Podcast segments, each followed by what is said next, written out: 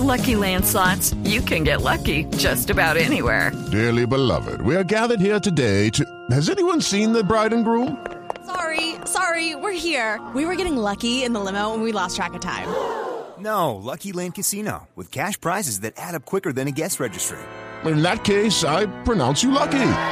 Play for free at LuckyLandSlots.com. Daily bonuses are waiting. No purchase necessary. Void were prohibited by law. 18 plus. Terms and conditions apply. See website for details. Y es psicología de la alimentación. Sí, señores. Pues bueno, ¿qué tienen que ver los alimentos con nuestras emociones, con nuestras conductas, con nuestro contexto, contexto social? O al contrario, ¿qué tiene que ver nuestro contexto social, nuestras conductas y nuestras emociones con la alimentación? Hemos traído a un experto, a Patricio Uribe, psicólogo especialista en salud integral, coautor de los libros La dieta de Matusalén, La nueva medicina emocional y Detox urbano.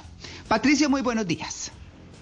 Buenos días, María Clara, y al resto de amigos de la mesa, Mauricio, a Juanca, a Luisca y a Malena. Gracias por la invitación y un buen día para los oyentes. Bueno, en este tema tan importante porque con tanta cosa que hay alrededor de la comida, tantas modas y demás, vamos a mirar un poco a profundidad, más allá de la necesidad del cuerpo de alimentarse, porque pues es una realidad, eh, es obvio, es lógico, pero hay ciertos factores que empiezan a hacer que esa alimentación se vuelva algo diferente. ¿Qué influye en la alimentación más allá de las necesidades físicas, Patricio? Gracias, María Clara. Bueno, este tema primero es un tema que uno pensaría que no tiene mucho jugo y que no hay mucho que decir, pero, pero el tema es amplísimo y es impresionante todo lo que se ha investigado en los últimos 35 años sobre cómo nutrir eh, la salud física, mental y emocional a través de los hábitos y entre ellos pues la comida es importantísima. Entonces lo, primero que yo diría es que hay que entender que cada cosa que metemos en nuestro cuerpo, nosotros somos eh, como un como un barman o un, o un bar todo el tiempo, somos estamos haciendo un cóctel diariamente en nuestro cuerpo y nuestro cerebro y la química de todo lo que metemos en ese recipiente es clave para cómo nos sentimos y cómo vivimos. Entonces, Mm. lo que primero que hay que decir es que la comida es bioquímica, no es solo comida, que cada, cada alimento o, o, o cada sustancia, porque no todo lo que comemos es alimento, pues nos influye químicamente y entramos en una serie de reacciones que, que tenemos que entender muy a fondo cuál es la química de lo que nos estamos comiendo y la relación de eso con nuestros estados psicológicos. Claro, y la química no solamente es cuando uno dice, uy, esto me cayó mal y corra para el baño. La química tiene que ver también con que muchas veces la comida nos puede alterar y alterar, alterar, eh, alterar el, eh, la forma de comportarnos inclusive. Sí, exacto. Sí, les voy a dar un ejemplo un poco más extremo para que uno entienda la, la dimensión. En el autismo, que uno se da cuenta que los autistas pues viven como en otro mundo paralelo y que les cuesta mucho trabajo conectarse con la realidad, eh, ya se ha descubierto que tiene que una de las causas principales del autismo es que el intestino, en vez de tener, digamos, como como una como una capa que lo recubre y que, y que es como una aduana que deja entrar algunos alimentos y otros no. Los autistas, ¿qué les pasa en el intestino? Que mm, tienen como huecos en esa mucosa del intestino, en donde si te comiste, eh, te tomaste un whisky, el whisky no se digiere, sino entra derecho a la sangre, y si te comiste un ponque con, con tres eh, colorantes, esos colorantes entran derecho, pero por ejemplo en el caso de los autistas, el gluten, que parecería una sustancia no más bien inocua, que está en todas las harinas, digamos, y más en las harinas refinadas, al entrar derecho por el intestino, en los autistas genera como si ellos eh, consumieran opio, porque tiene un Ah. opiáceo. Entonces, un autista es una persona que vive como un eh, adicto al opio por, por ciertas sustancias, entre ellas el gluten, que al entrar derecho por el intestino lo, lo, lo dopan y lo mantienen así. Y eso nos pasa a los no autistas con una cantidad de sustancias también. Ajá, Entonces, claro. esto es para dar un ejemplo de cómo los alimentos sí son bioquímica y sí alteran nuestro comportamiento.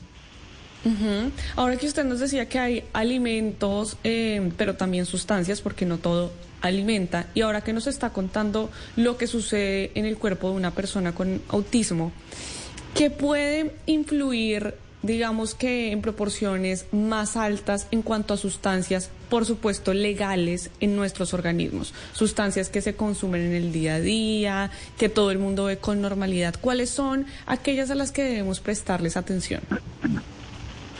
Eh, eh, la pregunta está muy buena. Esto nos lleva a un campo que, que se ha investigado mucho y es la relación entre las al- alergias y, y los problemas mentales. Todo lo que, lo que, ¿qué, qué nos produce alergias? A muchas, eh, hay sustancias que son altamente alergénicas para la mayoría de la gente, como podríamos decir los mariscos, pues se sabe que, que a mucha gente le pueden producir una reacción. Pero hay otras Maní. sustancias que, que están ahí en nuestros platos y que ya dependen un poco de una persona u otra, ¿no? Sí. Entonces, pero lo que tenemos que saber es que aquellas sustancias a las que somos alérgicos, cada persona, producen una reacción, digamos, de defensa del sistema inmune y esa reacción produce como una cantidad de sustancias, entre ellas como las histaminas, y esas histaminas envenenan el cerebro. Entonces, todo lo que nos produzca una alergia eh, genera esa reacción fuerte y esa reacción viene con un poco de cosas que empiezan a alterar el comportamiento. Por eso, eh, dentro de los tratamientos que hacemos para depresión, ansiedad, bajo rendimiento intelectual, etcétera, entender las quitar las sustancias que más generan alergias y aquellas que son ya más personales pero que le producen alergia a una persona con la que uno está trabajando, pues es uno de los factores claves acá.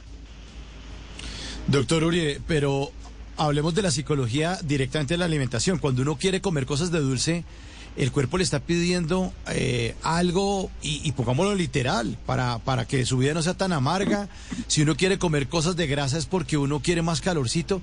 ¿Qué, qué ocurre con los alimentos y nuestros comportamientos, doctor? Eh, Eso está muy interesante esa pregunta. Yo en el libro de la dieta Matusalén, nosotros con, con María Paula, mi esposa, decimos un principio que es, uno es lo que come, pero también uno come lo que uno es. Entonces, Ay. por ejemplo, es, es un círculo vicioso, ¿no? Sí. Entonces, yo, yo les voy a dar un ejemplo. Cuando yo trabajaba de mesero en la universidad, que trabajaba en Ramón Antigua, yo soy de esa generación, eh, yo veía que, que entraba la gente con la, con la picada, luego el traguito, y entonces la gente se ponía alegre y tal, pero yo ya sabía que, que había consumo de otras sustancias, llamémoslas estimulantes para no hacerle mala propaganda a Ramón Antigua, que fue un sitio maravilloso, pero que ya después del el trago que baja la nota, la gente consume sustancias que lo estimulan, entonces las sustancias interactúan unas con otras. Entonces, ¿qué pasa? Que si yo, por ejemplo, eh, acabo de almorzar y, y tengo un bajón metabólico porque como cosas muy pesadas que no estoy digiriendo bien, el cuerpo me pide dulce que por un momento me sube y me pide un café.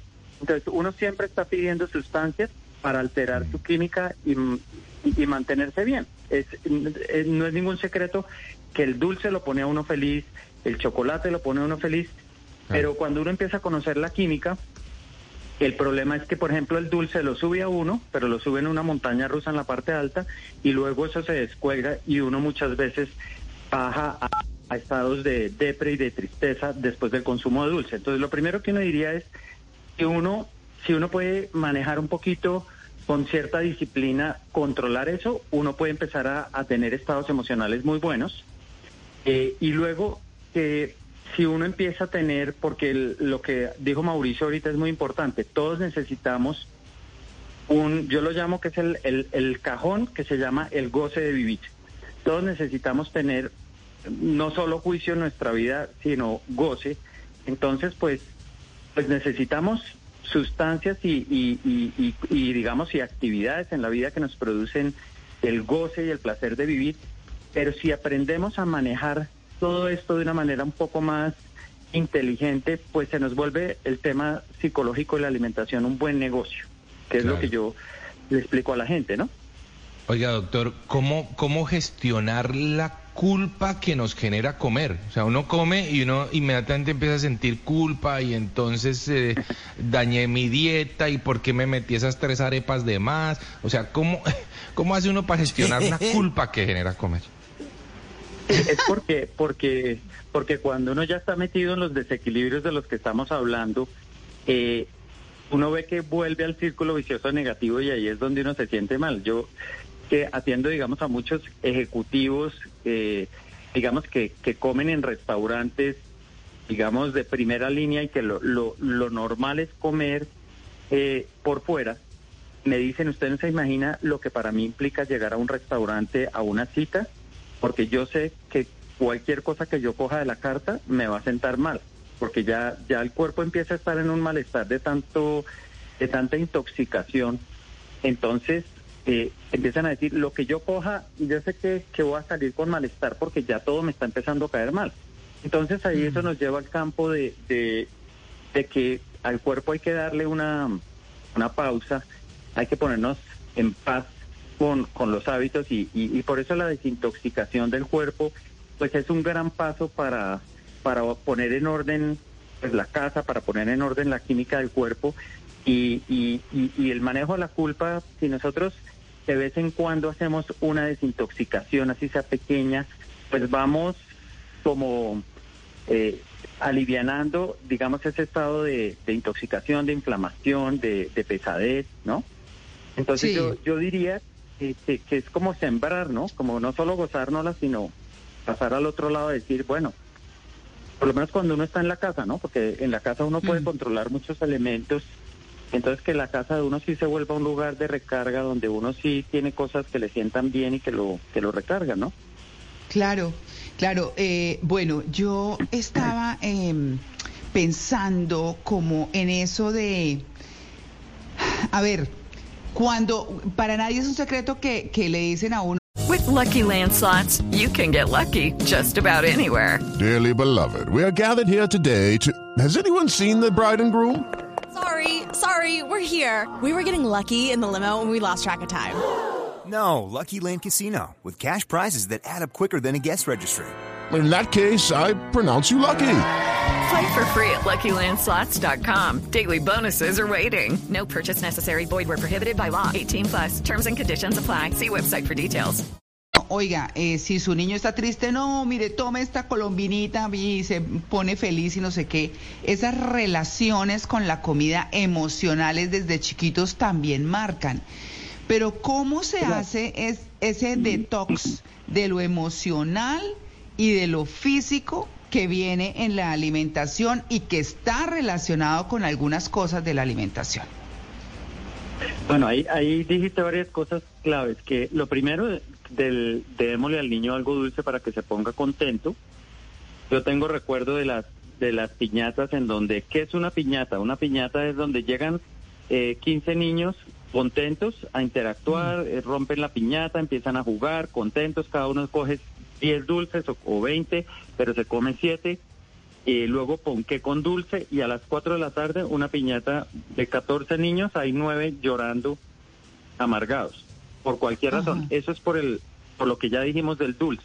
Pero entonces uno diría a todos nosotros en la sabiduría popular y, y en la infancia y en la casa pues nos enseñaron cierto consumo de sustancias, pero pero ahí nos estamos moviendo mucho como en la como en la sabiduría más superficial, en lo más popular, ¿no?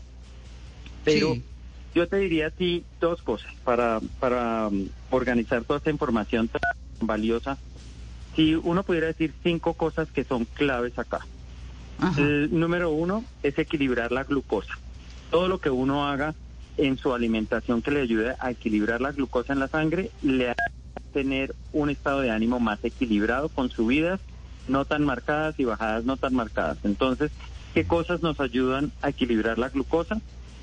Todos los, los eh, la- toda la- lo que sea vitamina C nos ayuda muchísimo eh, irnos hacia lo verde, co- aprender a comer ensaladita cruda bastante, porque ahí están el magnesio, el potasio, el zinc, que son claves para equilibrar la, la glucosa y para, para equilibrar la actividad del pan. Dos, la- las- el, el cerebro es como un reloj suizo que hagan de cuenta tiene unas piezas y eso es el, el, el órgano más fino que tenemos, pero como un reloj suizo o una máquina suiza hay que aceitarla con grasa buena, la mala no nos sirve. Entonces, un cerebro con grasa frita, eh, con muchas cosas al horno, con mucha grasa animal cocinada, es un cerebro que no está funcionando bien. Si empezamos a cambiar eso por las grasas crudas, que también ahora se ponen de moda porque ya todo el conocimiento va, va avanzando, entonces Sí. el aceite de oliva prensado en frío, uno consigue aceite de, de aguacate prensado en frío, de ajonjolí prensado en frío. Eh, entender que los aceites extra vírgenes son aceites crudos, los aceites de las nueces crudas, pero entonces no las tostadas, eh, el aceite de coco famoso que, que ahora nos venden para untarle al pan o a, la- a lo que sea. Todas esas grasas son excelentes para la salud cerebral, eh, llámese estado de ánimo o, o productividad. Luego El aguacate mismo, los- ¿no? el aguacate mismo, ¿no? El aguacate. Entonces, todas esas sustancias son maravillosas. Fosfolípidos, ahí ya son otras sustancias que son claves para, para la memoria y para, digamos, la, la productividad, que ya los fosfolípidos son como una especie de grasas, pero que son limpiadores de la grasa mala, como la lecitina de soya. Entonces, en, en ciertas nueces como el girasol y, y semillas como el girasol, hay fosfolípidos. ¿Qué es eso? Es como hagan de cuenta, el cerebro nuestro tiene un cableado que es, es todo el sistema nervioso y ese cableado con las grasas malas, hagan de cuenta que es un cableado que, que es interrumpido en las, en la sinapsis, entonces las grasas malas engrasan ese cableado y hacen que no tenga buena, buena energía eléctrica, buena conductividad.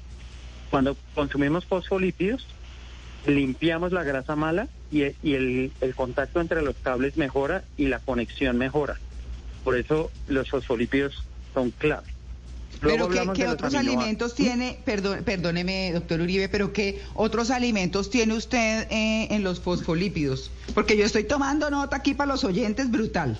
Eh, tenemos las Claro semillas de girasol y qué más. Por ejemplo, la, en la soya está la lecitina de soya. ¿Sí? Todas las lecitinas ahí, son unos nombres sofisticados, la fosfatidilcerina, la fosfatidilcolina, pero en general, en, en las nueces y semillas, todos esos suplementos en realidad son sacados o de la soya o, o del girasol o, o de ciertas semillas y lo que hacen es sacarle, sí, también, también, entonces, esas en general lo podemos decir de una manera fácil, las grasas buenas también nos ayudan a limpiar las grasas malas. Claro. Sí. Entonces estamos, doctor Uribe, vamos a hacer, eh, eh, íbamos- eran cinco puntos. Entonces el primero es equilibrar la glucosa, el segundo la grasa buena, el tercero los fosfolípidos. ¿Cuáles dos nos faltan? Nos faltan los aminoácidos. Entonces, ¿qué pasa? En condiciones ideales, el cerebro, yo digo que el cerebro funciona con unas gasolinas cerebrales, llamémoslas así, o nutrientes Sí. cerebrales. Sí. Entonces, esos nutrientes cerebrales los tenemos que fabricar. ¿Dónde se fabrican? En el hígado principalmente. El hígado nuestro es una es una una fábrica satélite que produce unas unas sustancias con las que funciona el cerebro. Pero entonces en todo, fíjense que juega que si esa fábrica no funciona bien y si yo intoxico mi hígado con mucho alcohol, con mucha grasa mala, el hígado no está funcionando bien y no le manda al cerebro lo que necesita. Entonces, esos, esos aminoácidos son claves. Pero entonces, todo lo que nos ayude a que el hígado los produzca bien, eh, Sí. entonces, la materia prima, nos enseñaron en el colegio, para los aminoácidos, proteínas buenas. Entonces ahí nos metemos en un, pues en una discusión larga, pero para, para hacer una discusión larga corta, así como hay grasas de buena calidad, hay proteínas de buena calidad. Y siempre seré, seré- siempre seré un defensor de que hay un principio en nuestro libro La dieta de Matusalén que dice solo los alimentos que tienen vida pueden alimentar la vitalidad.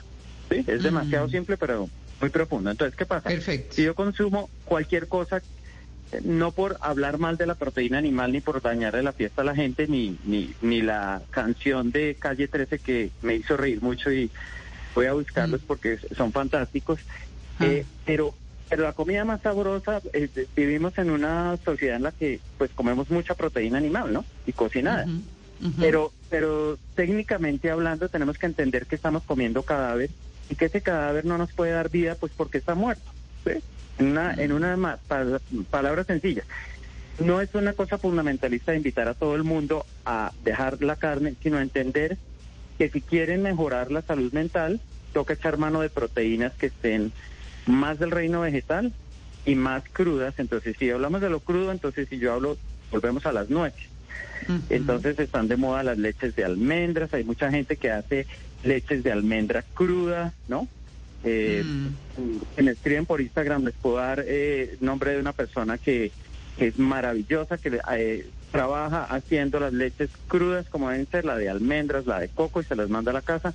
Pero esas leches, esas proteínas, por ejemplo, la leche de almendras, la leche de macadamia, si uno toma ese, ese tipo de, de proteína, le está dando al hígado ya una, una materia prima buenísima para hacer unos aminoácidos de buenísima calidad.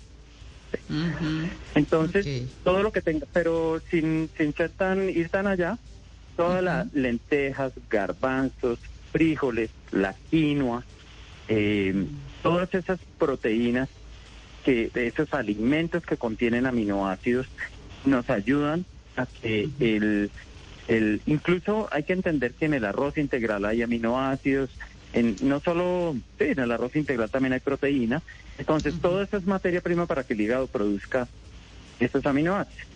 Sí, y nos Que- queda que- una. y nos queda una que son los nutrientes inteligentes y ahí ya hay vitaminas y minerales que son en suplementos principalmente que son fantásticos y ahí podría haber 100 que son con los que yo trabajo con una persona o con la otra, pero en términos generales los minerales son demasiado importantes porque imagínense que el, el- el bienestar emocional y la, y la lucidez mental dependen de que el funcionamiento eléctrico del cuerpo funcione bien. Como si uno tuviera una planta eléctrica que, que los bombillos están medio apagados o funcionan iluminando muy fuerte, pero que dependen del voltaje que uno le ponga.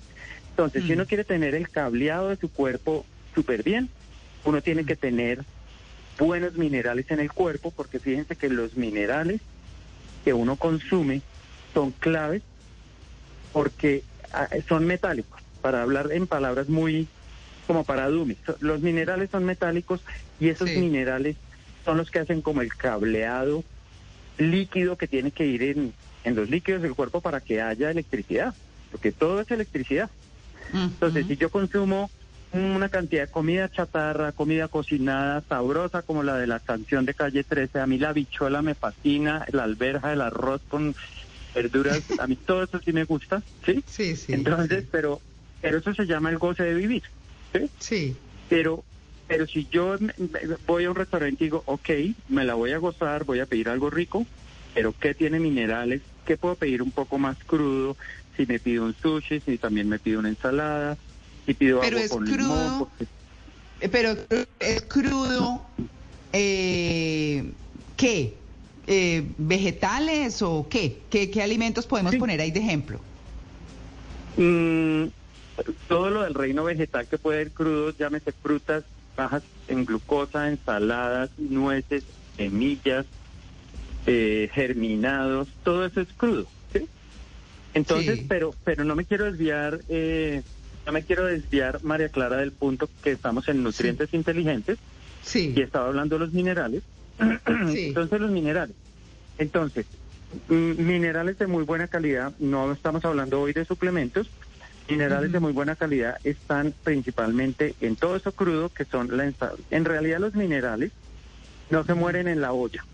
Entonces los minerales eh, sí están en la comida cocinada, si, si, si es una comida que trae minerales. Voy a poner un ejemplo. Si, si yo cocino unos frijoles que estaban sembrados en un sitio, o sea, traen minerales, pues yo voy a tener los minerales al cocinar los frijoles porque los minerales no mueren.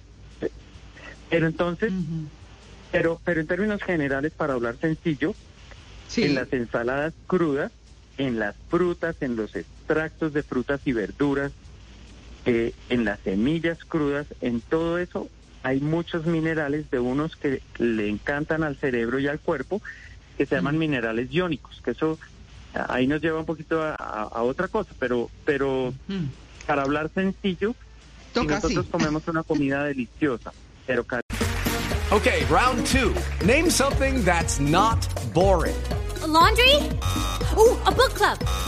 Computer solitaire, huh? Ah, oh, sorry, we were looking for Chumba Casino.